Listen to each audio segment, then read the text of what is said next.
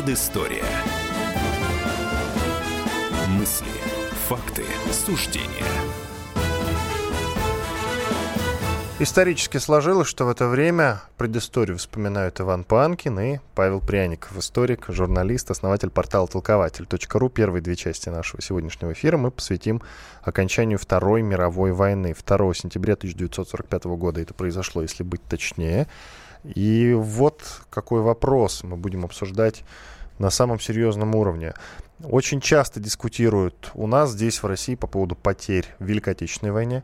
Самые разные цифры называются. По-моему, никогда не придем к единому показателю. Ряд историков, каждый называет свое, свою цифру какую-то. А что касается вот именно Второй мировой войны, есть ли спрос на эту тему на Западе? Дискутируют ли там по поводу потерь? Или у них все подсчитано четко, точно? Вот. Потому что, ну, например, взять хотя бы Германию хочется понять, у них есть дискуссия по этому поводу? В США, которые якобы, я сейчас в кавычки это в кавычу, США, которые якобы победили Гитлера, они дискутируют по поводу потерь. Вот, например, Индонезия воевала с японцами, а там есть дискуссии по поводу потерь? Ты говоришь, что около 4 миллионов там да, да. погибших в Индонезии. Шутка ли? Ничего себе. Вот если дискуссия, она, в общем, э, среди союзников и вообще участников Второй мировой войны во всех странах, есть ли дискуссии по поводу потерь? Э, я предлагаю начать наш эфир с вот с той цифры, которую, как ты считаешь, можно назвать, ну, правдивой, что ли. Я о цифрах, я о потерях, которые понесла э, Россия, Советский Союз во время Великой Отечественной войны. Начнем с этого. А, ну, цифры действительно потерь Советского Союза, они варьировали от 19 миллионов до 36. Это э, не политические подсчеты, потому что, например, Сталин говорил 10, э, Горбачев говорил 20, а это подсчеты людей, которые пытались вести точные демографические э, какие-то выкладки. Вот от 19 до 36 миллионов сейчас сходится на том, что точная цифра около 32 миллионов погибших э, в общей массе и гражданских и военных – Военных погибло около 13,5 миллионов. И до сих пор идут, э, хотя уже более-менее все известно, архивы подняли, э, и поисковые экспедиции находят последних бойцов, 75 лет прошло, но все равно находят. Э, цифра все равно варьирует в несколько сотен тысяч. Методология до сих пор не выработана в России, и тогда в Советском Союзе, и в России. И этому есть часто объективные причины – Например, вот сегодня спорят о том, а, как вычислить точные подсчеты среди военнопленных, потому что неизвестно, погибли эти военнопленные или нет. А, сегодня-то мы уже хорошо знаем, что часть, например, пошла за власовцами военнопленных. А, когда война закончилась, они эмигрировали в США, в Аргентину, в Австралию, еще в какие-то другие страны, часто под другими фамилиями. Вот скопом заносится, что, например, было взято в плен 5,5 миллионов, среди них столько-то погибло, столько-то пропавших без вести, но цифра второй иммиграции, которая э, уехала после окончания э, Великой Отечественной войны, Второй мировой войны из Европы, она тоже варьирует от 200 до 500 тысяч. Вот непонятно, сколько этих людей уехало. Это первое. Второе, партизанские потери э, которых, ну, в силу, понятно, объективных причин никто не считал. Ну, погибла небольшая партизанская группа в лесу в Белоруссии или там в Брянской области, в глухих лесах. И где, и что, и, и, и сколько их было. Никаких документов нет и вообще непонятно, относить их к военным потерям или гражданским. И вот эта методология, она до сих пор в России э, не выработана. На Западе с этим проще. Нет, стоп, стоп, стоп. Да. На Западе сейчас поговорим о том, что на Западе я прошу тебя назвать, назвать цифры, которые ты считаешь вот наиболее правдивыми. Вот эта цифра правдива. 32 миллиона погибших и гражданских, и военных, и около 13,5 миллионов погибших военных. Откуда эти цифры? А, несколько комиссий было, которые э, подсчитывали, э, в частности, генерал Кривошеев, это в рамках Минобороны, Гореев, э, есть такой хороший историк э, Куманев или Куманев, часто его вот цифру приводят, это еще 60-е годы. Ну, в целом, вот много этих групп работало с архивами Минобороны, как я уже говорил, и вот как раз по военным потерям, если вот не считать э, те разногласия по количеству военнопленных, без вести пропавших, то сегодня более-менее они уже известны. Вот как я сказал, 13,5 миллионов человек. Вот примерно, примерно такая цифра. Ну, а теперь ситуация на Западе. Вот э, сколько союзники России потерь понесли? Ну, конечно, не... О союзниках да, сейчас говорим. Да, о союзниках. Конечно, с потерями Советского Союза не сравнить. США общие потери 417 тысяч человек. Ну, а, кстати, Вели... немало. Слушай, да, я немало. думал, что значительно меньше. Да, да, из них военных 406, 11 тысяч гражданских. А в войне с Японией 297 погибло. То есть чуть больше 100... А гражданские при каких условиях погибли? А, я что-то не помню. Это были Алиутские острова, uh-huh. э, прямо около Аляски, где жили гражданские. Это американские гражданские лица, которые находились э, в, в Тихом океане, на островах Тихого океана, которые попали под японскую оккупацию. Торговые суда и так далее. Угу, вот понятно. небольшая цифра, около 10 тысяч. Значит, Америка 417 тысяч, а Великобритания 380 тысяч. Из них военные потери 286, то есть около 100 тысяч гражданских и чуть меньше 300 тысяч э, погибло военных. С учетом того, что Англия воевала на два года больше, чем мы, с 39 года по 45 и воевал на двух фронтах, в том числе на Азиатском фронте. Например, э, одни из самых больших потерь они понесли при осаде Сингапура японцами в конце 1941 года. А, у французов общие потери 665 а, тысяч, включая гражданских, военные потери 253 а, тысячи. Ну вот прям видите, три главных победителя, страны-победителя. Но Францию а, я бы не относил к Ну, которые считаются, да, члены Совета Безопасности, которые вот де юра считается победителем, четыре страны вместе с СССР. Вот их потери от 200 до 400 тысяч за всю э, Вторую мировую войну. Причем целиком Фран... это все. Это целиком, да. Но это военные. А несопоставимо. Несопоставимо, да. Причем э, французы тоже воевали на год больше с 40 -го года, э, в отличие от нас, а потери оказались еще меньше. А, Потери... Ну, ты же помнишь эту историю-то, да? Они нас тоже э, победили, вот, когда подписывали вот этот э, договор, все эти необходимые бумаги, кто-то из немецких генералов про французов сказал, они что, тоже нас победили? Да, да, примерно так. Причем, кстати говоря, при оккупации Германии, вот запомнилось немцам, что самыми жестокими были именно французы. Видимо, отыгрывались вот за то самое поражение французской зоны оккупации. Немцы со, со страшной силой, австрийцы, э, бежали из этой зоны оккупации куда угодно, в советскую зону, в английскую, в американскую, только не со французами быть. Это вот, видимо, такая гиперкомпенсация. А вот когда мы говорим о потерях э, в Европе, они, конечно, минимальные. Меньше всего погибло военных, это вот Дания, которая сразу же сдалась. Вот, это может, конечно, смех вызывать, но они, вот, вот, они точно помнят до каждого погибшего. Это 4 тысячи человек. Вот, чтобы понимать, страна воевавшая. Я даже не представляю, при каких да. условиях они погибли 4, датчане. 4... Я что-то ну, не помню. Причем в заносит, при... Да, заносят туда людей, Какой? которые... Э, Когда, как? Вот, Я что-то вот... вот ну вот заносят от случайных бомб, люди, которые погибли от болезней где-то в лагере для офицеров. Ну вот 4 тысячи. Конечно, в Европе, когда вот даже при таких цифрах, когда у тебя погибло 4 тысячи, ну пусть даже, пусть даже 300 тысяч в Англии, конечно, известно почти все до последнего солдата. Какие-то разночтения есть, там 10, 15, 20 человек. Особенно э, это касается американцев которые воевали э, в Тихом океане на этих бесчисленных островах, Индонезийский архипелаг, это Полинезия, где тонули, непонятно, потонул человек жив или в плен его взяли, вот потопили судно американское, да, э, попал человек в плен, утонул он, выжил и тому подобное. Разночтения могли быть, вот, но счет идет на сотни по объективным причинам, не на сотни тысяч, как у нас до сих пор, потому что непонятно, сколько э, до сих пор мы не знаем, в том же, например, Бабьем Яру погибло э, евреев, первый такой масс, массовый геноцид. Вот в, в Западной Европе с этим проще. Чуть хуже дела обстоят у поляков по объективным причинам, потому что было много противоборствующих сторон. Это и свободная армия, армия Краевы. Часть поляков воевала в составе партизан на территории Советского Союза. Часть погибла в лагерях. Кстати говоря, сейчас у Польши новое веяние. Они погибших, например, в Катыни и в наших лагерях польских военнопленных тоже относят к жертвам Второй мировой войны. Засчитывают, что вот такая-то часть погибла от немцев, а такая-то часть погибла от Советского Союза и они тоже участвовали в Второй мировой войне. Вот у них методология, да, вот у них до десятков тысяч Э, вообще общее количество в Польше погибло э, много, 6 э, миллионов, из них военных потерь 590 тысяч. Вот там до конца не ясно. Но еще есть о чем поговорить. Мы продолжим через две минуты. В студии радио «Комсомольская правда» я напомню. Иван Панкин и мой коллега Павел Пряников, историк, журналист, основатель портала толкователь.ру. Буквально две минуты, не переключайтесь, оставайтесь с нами, мы продолжим.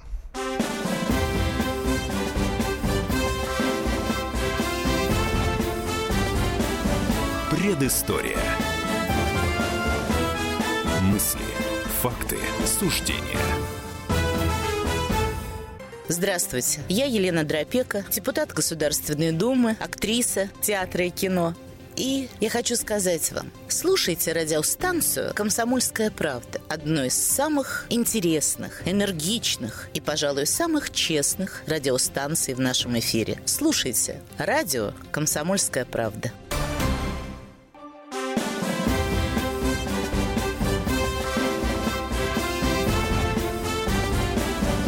Предыстория. Мысли, факты, суждения.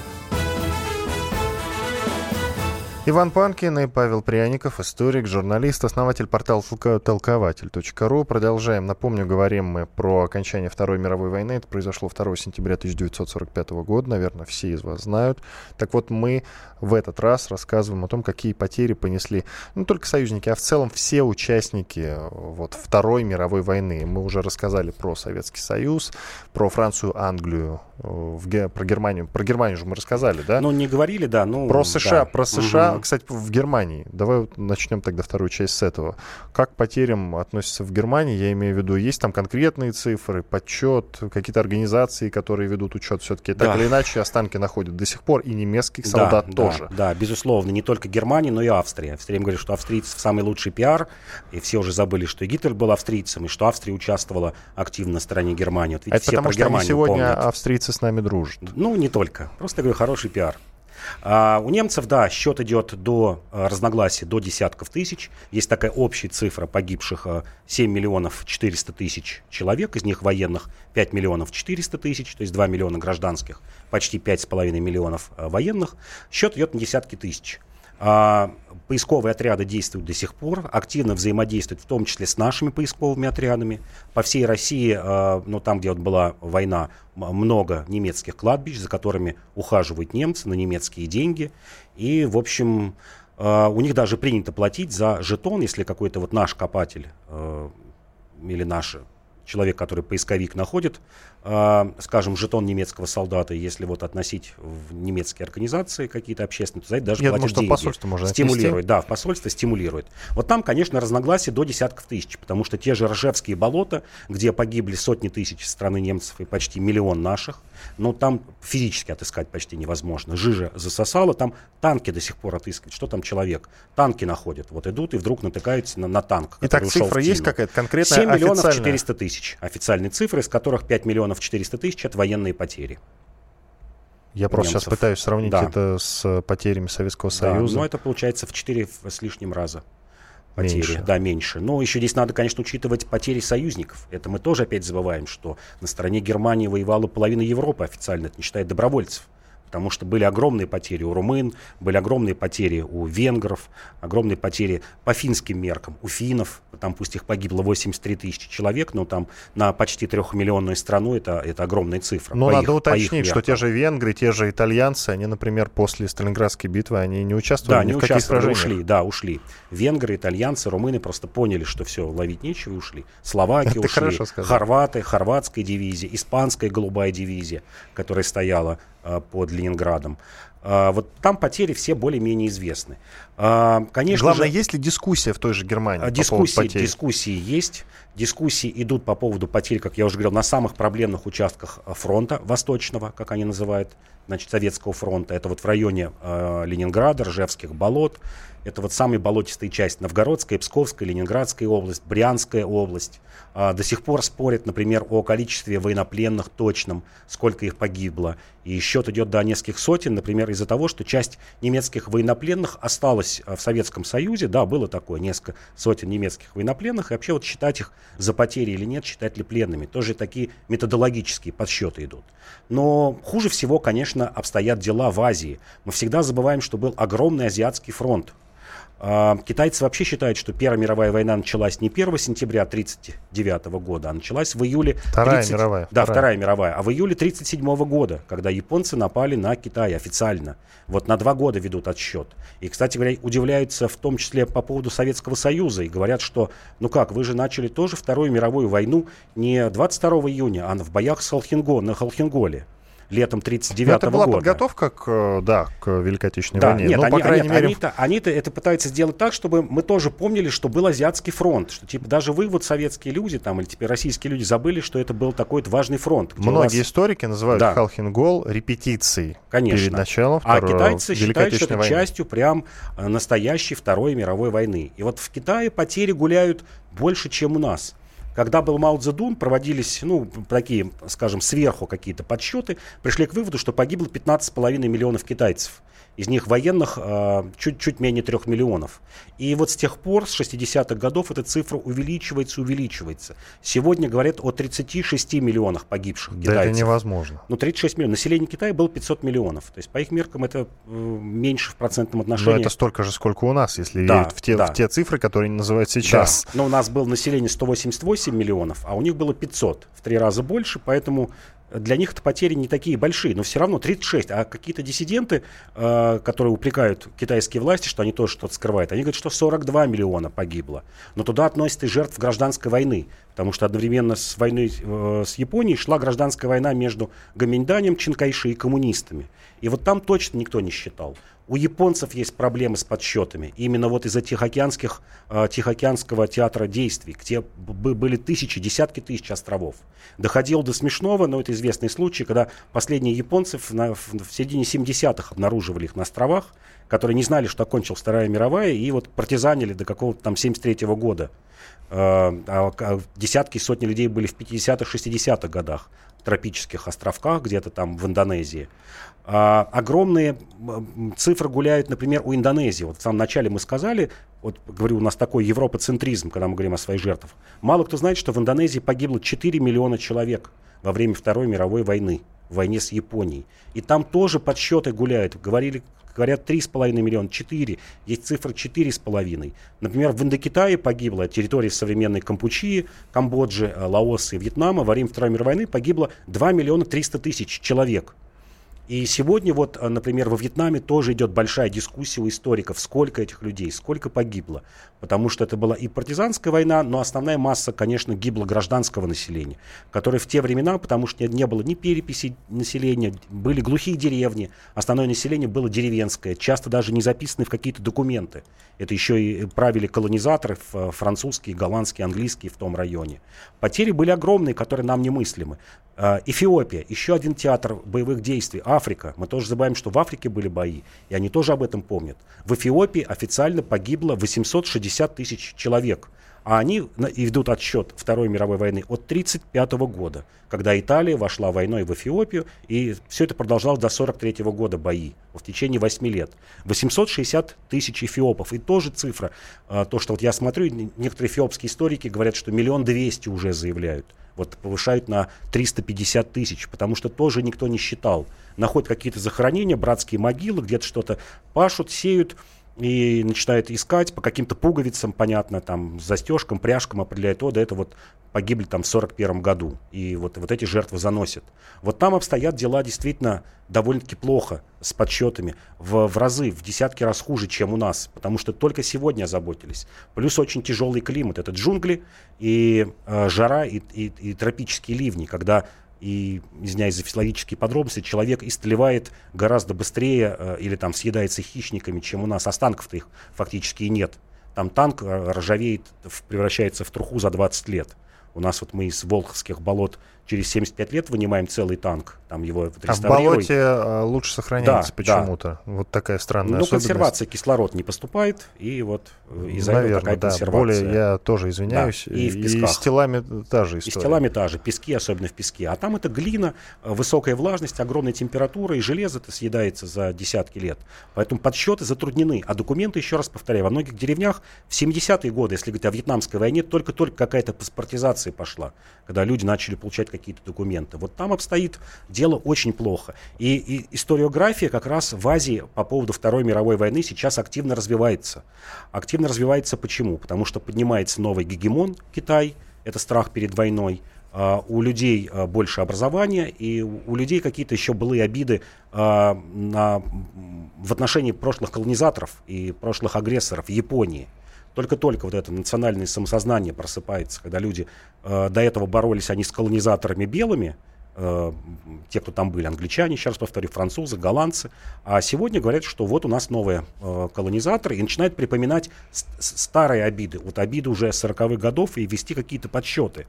Я просто еще несколько цифр назову, чтобы вот просто понимать уровень жертв. Когда я говорил, что Индонезия 4 миллиона, я говорю 4,5, и Индокитай почти 2,5, Таиланд это больше миллиона погибших, а Бирма миллион, Сингапур погибло 80 тысяч человек, на население города тогда было 700 тысяч. Это 12% населения погибло. Это вот такие потери, ну, сравнимые с нами в процентном отношении, если брать.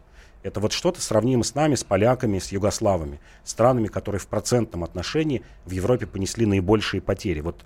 А есть э, вообще рекордсмен, э, называется Португальский Тимор, это часть острова. Так вот там погибло 60 тысяч человек на 450 тысяч населения. То есть погибло ну, почти, почти 15%. Э, Это такие очень высокие жертвы. Ну что ж, спасибо. Иван Панкин и Павел Пряников, историк, журналист, основатель портала толкователь.ру. Мы сейчас прервемся на 4 минуты. После полезной рекламы и хороших новостей мы продолжим. У нас еще две интереснейшие темы. Одна из них — это вступление в Москву армии Наполеона 2 сентября 1812 года. Оставайтесь с нами.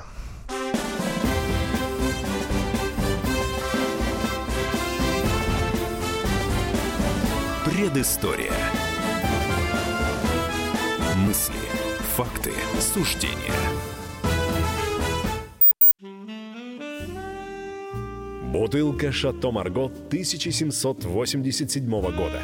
225 тысяч долларов. «Феррари 250 Теста Росса» 1957 год. 12 миллионов долларов. Картина Ван Гога «Портрет доктора Гаше» 1890 год. 80 миллионов долларов. Есть вещи, которые со временем становятся ценнее. Но информацию лучше получать оперативно. Слушайте темы дня по будням на радио «Комсомольская правда».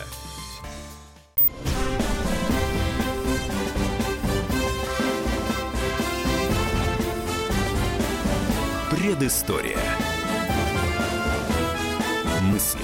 Факты, суждения. Иван Панкин, Павел Пряников, историк, журналист, основатель портала толкователь.ру. Третья часть программ «Предыстория». Будем сейчас вспоминать про вступление Наполеона в Москву в 1812 году. Это произошло в начале сентября. Старый, новый стиль непонятно, но вроде как 2, 2 сентября 1812 года армия Наполеона вступила в Москву. Но перед этим было знаменательнейшее Бородинское сражение, которое воспето и в стихах, даже, например, у Лермонтова в конце мы в конце третьей части мы обязательно послушаем стихотворение Лермонтова, фрагменты из Бородино обязательно. Вначале предлагаю послушать небольшой справочный материал про Кутузова, которому мы все должны дружно сказать спасибо за победу в Бородинском сражении. Ему или Александру Первому, потому что, как правило, все-таки царям достаются все лавры. Вот сейчас после справочного материала Павел нам скажет, кому именно. Слушаем справочный материал. Справка. Главная битва Михаила Кутузова состоялась 7 сентября 1812 года. Бородинское сражение французы называют «сражение на Москве-реке». Хотя село Бородино расположено в 125 километрах западнее Москвы, а по Бородинскому полю протекает река Колочь, правый приток Москва-реки. Бородинское сражение считается крупнейшим в Отечественной войне между русской и французской армиями. Сражение закончилось неопределенным для обеих сторон результатом. Французские войска под командованием Наполеона не смогли одержать решающую победу над русскими под командованием Михаила Кутузова, достаточную для победы во всей кампании. Последовавшее отступление русской армии после сражения было продиктовано стратегическими соображениями Кутузова. В конечном итоге это привело к поражению Наполеона. Бородинское сражение считается еще и одним из самых кровопролитных сражений XIX века. По самым скромным оценкам совокупных потерь, каждый час на поле погибало 8,5 тысяч человек или каждую минуту рота солдат. Некоторые дивизии потеряли до 80% состава. Со стороны французов было сделано 60 тысяч пушечных и почти полтора миллиона ружейных выстрелов. куча вопросов возникает. Смотри, если считается, а вроде как считается, что мы победили в Бородинском сражении, то как тогда Наполеон двинулся к Москве? Ну вот, например, я, например, я вот честно не помню, почему. Вот, кому должны сказать спасибо? Кутузову или Александру Первому? Царям достаются все лавры, как правило. Вот ну, давай с этого начнем. А, это была, я бы так сказал, тактическая ничья и стратегическая победа России. То, что это была ничья, признают и французы, и европейские историки, потому что никто не победил.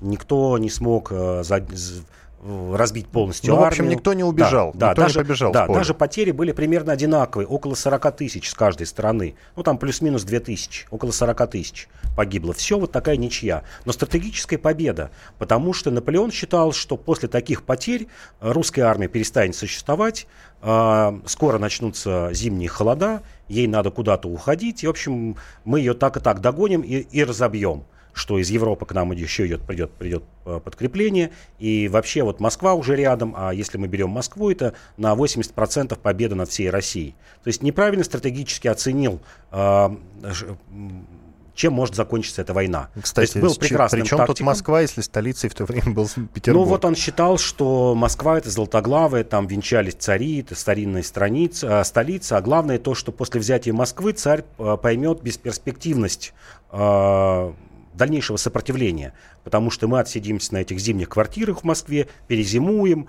э, вылечатся раненые, придут пополнения из Франции, и весенние кампании где-то в мае-июне 2013 года мы двинемся на Петербург. Итак, но он двинулся на Москву, мы его пропустили, я так понимаю, это был стратегический ход. Вот через несколько дней действительно они вошли в Москву, и Москва загорелась. Кто виновен в поджоге? Ну, уже сейчас тоже известно, что в, в поджоге виновен э, Ростопчин, генерал-губернатор, а, вообще применяли тактику выжженной земли с самого начала наши войска. А, подожгли не только Москву, а подожгли еще несколько городов, например, Малый Ярославец, Смоленск, Гджатск, а, для того, чтобы не доставались никакие припасы французам. И это тоже была впервые такая стратегия. Во-первых, стратегия заманивания, когда мы говорим Кутузов, но вот в европейские историки, кроме Кутузова, называют еще обязательно Барклай де Толли, который вел э, начальный этап войны, и который именно эту тактику и применил. Не давать больших сражений, уходить, выматывать соперника мелкими стычками, выматывать врага, э, затем партизанским движением и заманивать его вглубь России, растягивать обозы, растягивать средства коммуникации. А, я вообще хочу сказать, что это первая война была, а, где на первую роль вышла проблема логистики. Ведь что такое война в представлении там, еще даже 18 века? Самые передовые, самые лучшие армии воспитывали из солдат в, ну, в почти прямом смысле роботов. Оттачивали до автоматизма несколько операций. Операции, там, как заряжать ружье, как колоть э, штыком. Отличными считались прусские солдаты, которые это умели делать вот быстрее всех. А, один ряд выстрелил, отошел, пока он заряжает ружье, стреляет другой. Вот вся война была построена на автоматизме. Кто лучше воспитает солдата вот палкой э, в те времена во всех армиях, кто доведет до автоматизма эти действия, тот и победит. А кроме этого оказалось, что важна еще логистика. Логистика – это, как уже сегодня известно, это 80% всех проблем армии. Потому что кроме армии у вас есть подвоз продовольствия, фуража вот в то время, но сегодня фураж это Подвоз боеприпасов. Да, фураж сегодня заменило топливо, а, бензин или дизельное топливо, а, подвоз боеприпасов и госпитали. Это тоже важная вещь. Полевая медицина. Вот только после этого поняли ее важность. Потому что в походе Наполеона на Россию до 70 его потерь, процентов потерь пришлось не на военные потери. 70 процентов потерь это сыпной тиф. Солдаты шли по жаре, это было очень жаркое лето, не мылись, не меняли белье.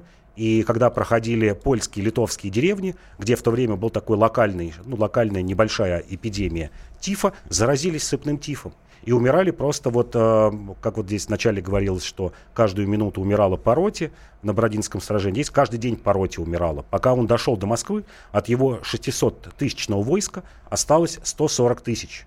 Вот 440 тысяч это были либо погибшие от цепного тифа, либо раненые, свирепствовала дизентерия, дезертирство. Например, 70 тысяч человек из этих вот 440 э, тысяч, 70 тысяч э, дезертировало. Это в основном были э, итальянцы, немцы, поляки, вот всех, кого он набирал по пути. И, как я уже говорю, из 600 тысяч пришло 130, 136, 140 тысяч. А когда Наполеон ушел, уходил из России, с ним ушло, это вместе с теми, кто вылечился, кто стоял в обозах, в тылу, лечился от ранений, часть была там, э, как, как э, охраняла какие-то там провианские склады, ушло 20 тысяч. Вот он ушел с 20 тысячами человек. Из них потом, потому что война продолжалась еще три года, из них только одна тысяча человек э, согласились вместе с Наполеоном прийти в, вот, в его вторую армию, потому что они были либо изранены, либо психологически просто сломались. Вот от его от огромной армады осталось одна тысяча к 13 году. Итак, за время, пока он, можно так сказать, квартировал в Москве, он, ну, как он планировал дальнейшие действия, о чем он думал? Ну вот, во-первых, скажу о том, что генералы сразу его предупреждали, и, на эту же кампанию попался потом Гитлер, генералы предупреждали 28 июля, есть точная дата и разговор, что все, вот мы сейчас берем Смоленск, хватит, остаемся либо квартировать, на, на, на зимние каникулы уходим, не идем на Москву, либо поворачиваем на Украину. Зачем нам идти на Москву? Украина нас примет э, с распростертыми объятиями, а действительно так. Украину только кусочком задели, но тем не менее 8 тысяч украинцев пришли воевать на сторону Наполеона. Сами снялись, то есть не французы их заставили, а сами снялись, пришли в его армию. И был точный подсчет, как генерал говорит, что 200 тысяч мы соберем украинцев, которые вот, э, помню, как в 17 веке это происходило, когда э, казаки, украинцы брали Москву в 1612 году. Вот все примерно так будет. Либо останавливаемся здесь, зимуем. И Наполеон так и представлял, что э, три дня он раздумывал и потом принял решение 1 августа идти. И когда он пришел в Москву, он думал, что, как я еще раз повторю, царь сдастся. Царь э, решит, что ну, дальнейшее сопротивление бесполезно. Союзников нет. Вся Европа под Наполеоном. Вот просто представить себе картину такую геополитическую, что к тому времени представил. Англия заперта, на, как и в, во Второй мировой войне, заперта на своих островах. Не может высадить никакие сухопутные войска. Да, сильный флот, э, тяжело ее завоевать, почти невозможно, потому что у всех флот слабей. Но на континенте ничем помочь не может. Союзников нет. Никого нет. Ну, осталось, может быть, Турция, гипотетический вариант, но турки точно не стали бы союзниками, потому что перед этим была война русско-турецкая. Все, беспроигрышный, как бы, французов вариант. Вот это вот был стратегический просчет Наполеона. А у Барклая де Толли, затем у царя, вот когда мы в самом начале заговорили, чья это была стратегическая задумка. Да-да, я все вот, хочу вот уточнить. Поначалу эта задумка была Барклая де Толли, а в, вот уже начиная с сентября 2012 года это стало стратегической задумкой Александра I, потому что до этого он каждый раз гнал генералов, говорил, ну когда будет сражение, когда? Мы должны дать это сражение, чтобы разбить армию Наполеона. А ему еще очень хотелось отомстить за Аустерлиц, за то вот поражение, которое сидело у него за нозой, когда он проиграл Наполеону и был вынужден, ну, по его меркам, как он считал, унизительный тильзитский мир принять. А, и, а потом он понял, что не нужно никакого генерального сражения, что вот есть Бородинское сражение, которое закончилось ничьей, а все остальное сделает а, ТИФ, русский генерал Мороз, сделают партизаны и сделает время. Ну что ж, понятно. Спасибо. Сейчас мы прервемся на несколько минут. Перед этим я предлагаю, друзья, послушать э, фрагменты знаменитейшего стихотворения Михаила Лермонтова «Бородино». Тот самый фрагмент, который мы чаще всего цитируем. Ну, вы сейчас его узнаете. Через пару минут мы будем говорить о том, о, о встрече Сталина с тремя иерархами Русской Православной Церкви. Уланы с пестрыми значками, драгуны с конскими хвостами. Все промелькнули перед нами, все побывали тут — вам не видать таких сражений. Носились знамена, как тени. В дыму огонь блестел. Звучал булат. Картечь визжала. Рука бойцов колоть устала. И ядром пролетать мешала. Гора кровавых тел. Изведал враг в тот день немало. Что значит русский бой удалый, Наш рукопашный бой? Земля тряслась, как наши груди, Смешались в кучу кони, люди И залпы тысячи орудий Слились в протяжный вой. Вот смерклась были все готовы за утро бой затеять новый и до конца стоять. Вот затрещали барабаны и отступили басурманы. Тогда считать мы стали раны, товарищи считать. Да, были люди в наше время, могучее, лихое племя, богатыри, не вы. Плохая им досталась доля, немногие вернулись с поля.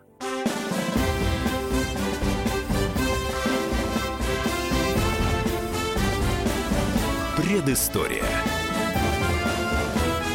Мысли, факты, суждения. Главное аналитическое шоу страны. Михаил Юрьев, Михаил Леонтьев и я, Илья Савельев, поговорим о главных событиях в стране и в мире. Это «Глав тема» на радио «Комсомольская правда».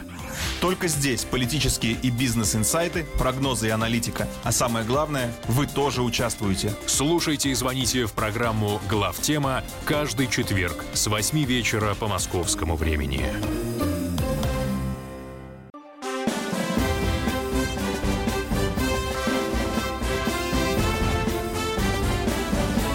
Предыстория. Мысли, факты, суждения. Иван Панкин, Павел Пряников, историк, журналист, основатель портала толкователь.ру. Четвертая финальная часть нашего сегодняшнего выпуска. Как я и анонсировал, мы будем говорить о том, как Сталин вернул советским людям веру в Бога, как бы цинично, правда, это не звучало, но 75 лет назад, 4 сентября 1943 года, состоялась встреча Сталина с тремя иерархами Русской Православной Церкви. И встреча, соответственно, обозначила поворот в церковной политике Советского Союза. А может быть, даже обязанные советские люди этим были не Сталину, сколько Рузвельту, президенту США. Вот сейчас Павел расскажет подробнее. Да, действительно, потому что с началом войны э, Рузвельт и в меньшей мере Черчилль постоянно подталкивали Сталина к тому, чтобы он разрешил снова э, не только православную церковь, разрешил религию, потому что кроме православных еще, кстати говоря, получили послабление после сентября 43 года и мусульмане, и баптисты, и католики, все, все верующие, иудеи. Но главным, понятно, оставалась русская православная церковь. Рузвельт это объяснял так, что мне нужно в Конгрессе доказывать э, доказывать нужность предоставления вам ленд-лиза, а так как в Конгрессе есть влиятельные сенаторы и конгрессмены, а, сильно верующие, которые говорят, что вера ущемляется в Советском Союзе, и даже несмотря на то, что он сражается с нашим общим врагом, после декабря 1941 года так стало, а, несмотря на то, что сражается с общим врагом, предоставить помощь, предоставлять помощь Советскому Союзу не надо, пока там ущемляет верующих. И Сталин в, в, во многом пошел на попятную. Почему именно сентябрь 1943 года? Потому что уже была известна точная дата Тегеранской конференции. Она состоялась в конце октября и в начале ноября 1943 года, то есть спустя полтора месяца после э, восстановления патриаршества э, в Советском Союзе или в России, можно так сказать. И кроме того, была важная дата. В середине сентября приезжал архиепископ Кентерберийский, главное духовное лицо из Англии, э, приезжало сюда посмотреть, как здесь обстоит дело с верующими. И, и его точная дата была с 19 сентября по 28 сентября. 9 дней он провел в Советском Союзе. После этого, кстати говоря, приехал в Англию, выступил с речами, одобряющими религиозную политику в Советском Союзе. Он сказал, что я не увидел никакого ущемления, открывается церковь. Они съездили в Сергиеву Лавру, там в один из подмосковных монастырей. Он э, несколько богослужений совместных провел. И не только он, а вообще англиканские священники в церквях, в частности в Елоховском соборе. И, в общем, был в полном восторге. И это тоже оказало определенное влияние на Черчилля и вообще на общественное мнение. Так вот, 4 сентября а, Сталин сначала собрался утром а, в, на своей даче в Кунцево с приближенными людьми. Известно, что это был Берия и, а, Мол, и Молотов, которые обсудили вопрос, ну, технические вопросы, как выбирать патриарха, что, что говорить, что делать. И вечером в этот же день собрали трех митрополитов, э, самых таких авторитетных из тех, кто оставались еще на воле, в живых. Это был как раз э, Сергий Старгородский, будущий патриарх Сергий, который недолго пробыл патриархом и умер в середине мая 1944 года, то есть буквально полгода был патриархом но заложил вот восстановление патриаршества. Это был митрополит Алексей Симанский, который, кстати говоря, после него стал по старшинству, местоблюстителем был, после него стал патриархом Алексием, и Николай Ярушевич. Практически все остальные иерархи русской православной церкви ну, либо к тому времени либо погибли, были расстреляны, либо находились в лагерях. И их привезли на военной авиации, военной авиацией, А, ну, в общих чертах только рассказали, о, о чем будет разговор со Сталиным. Но, тем не менее, вот вечером 4 а, сентября, два часа продолжался этот разговор. А, но о нем более-менее хорошо известно, может быть, не на 100%, но хорошо, что есть разные стороны, которые говорят, не заинтересованные, потому что свои записки оставил Молотов, оставил Карпов. Это человек, который был ну, таким соглядатаем был на, назначен за Русской Православной Церковью полковник госбезопасности, один из самых жесточайших следователей НКВД в 1937-1938 году. Вот сделал себе такую неожиданную карьеру, стал куратором Русской Православной Церкви и даже проникся во многом, а, познакомился с иерархиями Русской Церкви. В 60-м году Хрущев его снял с этой должности а, с, такой, с, с таким определением, что он слишком сжился с православной церковью и больше думает о ней, чем об интересах государства. Вот такая интересная метаморфоза. И есть записки а, вот этих трех а, митрополитов, как все это было. Они, конечно, извиняюсь за русский язык, ошалели от этого предложения, когда Сталин говорит, я хочу выставить патриаршество, я хочу, значит, снова открывать церкви. И, в свою очередь, не растерялись и выдвинули ему ряд условий. Э, вот за эти два часа, когда они, они, понятно, согласились, но условия были, например, освободить, составили тут же, набросали список при нем, освободить 26 высших иерархов из лагерей к тому времени. Но к тому времени большая часть их погибла, как оказалось, они не знали об их судьбе. Но, тем не менее, значительная часть митрополитов, архиепископов, каких-то знаковых священнослужителей были освобождены из лагерей. А, безусловно, это открытие церквей, это открытие снова семинарий духовных академий, ну, там назывался Богословский институт, возобновление печати журнала Московской Патриархии, снижение налогов на свечи и много-много других хозяйственных вопросов. Вплоть до того, вот о хозяйственной жилке, если так вот говорить людей, вроде как бы такой торжественный момент возобновления патриаршества, которого не было со времен революции. Ну, там, если не считать место блюстителя, то ну, не было 25 лет к тому времени. А они, например, завели разговор о том, что нужно предоставить три персональных машины, выделить такое-то количество бензина, здания, где они будут сидеть сидеть. Ну, в общем, обговорили все. И дело гнали так, что уже через 4 дня, 8 а, числа, собрался священный синод, и на котором было восстановлено вот официально патриаршество. Буквально 4 дня привезли 19 человек, вот кроме трех митрополитов этих, отобрали еще 16 человек, кого-то из лагеря даже нескольких человек, человек успели, успели освободить и привезти на самолетах военной авиации. И там был избран патриарх, и 12 числа уже интронизирован в церкви. То есть вот буквально весь процесс занял неделю от объявления о том, что будет патриарх, до просто вот, ну, почти полного восстановления. А, к этому, конечно, шли подвижки постепенно. А, например, в январе 1943 года Русская Православная Церковь официально получила юридическое лицо, когда она стала собирать деньги на помощь э, Красной Армии. И там собрали, например, деньги на танковую колонну. Вот одно из условий было, куда-то нам деньги собирать надо. Им открыли юрлицо, и, в общем, юридическое лицо какое-то появился, счет в банке. Начали потихоньку, к 43 год, это был тот год, когда начали понемногу выходить а, священники, которым давали 5 лет в 37-38 годах, а, с конца 42 года этих священников а, переставали после освобождения высылать в ссылку. Ну, то есть какое-то небольшое послабление было, а в сентябре это просто вот что называется был уже фейерверк восстановления 5 числа а, было опубликовано в газете «Правда». Вот, кстати, ночью это все произошло. Быстро набрали хотя бы кратчайшую заметку. И это вызвало восторг во всем мире. 8, вот уже сейчас рассекречены документы, 8 сентября, то есть три дня прошло, а, Народный комиссар госбезопасности Меркулов в специальной справке на имя Сталина указывал, какой восторг восстановление патриаршества вызвало в оккупированной немцами Европе среди нашей эмиграции и а, в Соединенных Штатах Америки. То есть вот успели там напечатать, знаете, 6-7 вышли газеты, наши агенты это все донесли, что огромная часть, например, нашей иммиграции во Франции, Франция, напомню, еще оккупирована в то время, никакого еще большого перелома на фронте нет, иммиграция в США, американские конгрессмены, то есть весь мир в восторге, что э, в Советском Союзе начинается поворот, э, как тогда называли, реставрация. Вот Черчилль назвал чуть позже, после того, как вот этот епископ англиканский, архиепископ вернулся в Англию, в начале октября, и вот в беседе с ним э, Черчилль сказал, ну все, в Советском Союзе начинается реставрация. Под реставрацией тогда понималось возвращение прежних порядков. И действительно много об этом говорило уже и в 1943 году, кроме открытия, ну, восстановления патриаршества, открытия церквей, это погоны в армии, это возобновление изучения истории, там, обращение к, э, к предкам, э, к, к, их славе, закрытие, перед этим произошло Коминтерна, закрытие атеистических журналов, э, в частности, главной газеты «Безбожник». А дошло до того, что в 1944 году даже был закрыт, в самом начале 1944 года, журнал под знаменем марксизма, в котором была специальная атеистическая рубрика, то есть Сталин пошел даже на это. У Сталина был еще один расчет – когда он открывал, ну, для того, чтобы поднять э, дух э, советских людей, э, был второй расчет. Это, конечно же, оторвать верующих на оккупированных территориях. Потому что первым делом, что делали немцы, когда занимали какую-то территорию? Находили сразу священника или человека, который его замещал, и тут же открывали церковь. И сотни церквей были открыты немцами на оккупированных территориях. И нужно было оторвать людей, показать, что в Советском Союзе тоже теперь свобода. Потому что, понятно, партизаны доносили, слушали радио. Это вторая причина. А третья причина.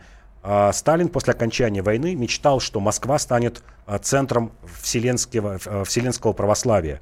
Все православные церкви перейдут под начало патриарха всея Руси. Вот сегодня считается, ну это считался главным Константинопольский э, патриарх, такая вот иерархия, и что после победы это будет главный центр православия во всем мире. Ну вот он хотел, хотел, а почему в итоге задвинули-то эту идею? А, задвинули, потому что, во-первых... Вообще не... религию, я имею в виду, отодвинули. Да, а, задвинули в том числе и по политическим мотивам. Москве не удалось стать центром вселенского православия, это раз. Второе, конечно же, они понимали, что появляется параллельная жизнь в истории, что появляется сотни тысяч людей, которые не просто верующие, а устраивают свою жизнь при церквях, ведут какую-то параллельную жизнь, а возможно и подрывную. То есть это сталинские, конечно, вот такие корни подозрительности. Вот Спасибо. в совокупности все это вызвало.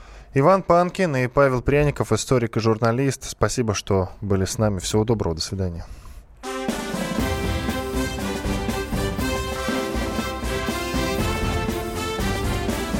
Предыстория.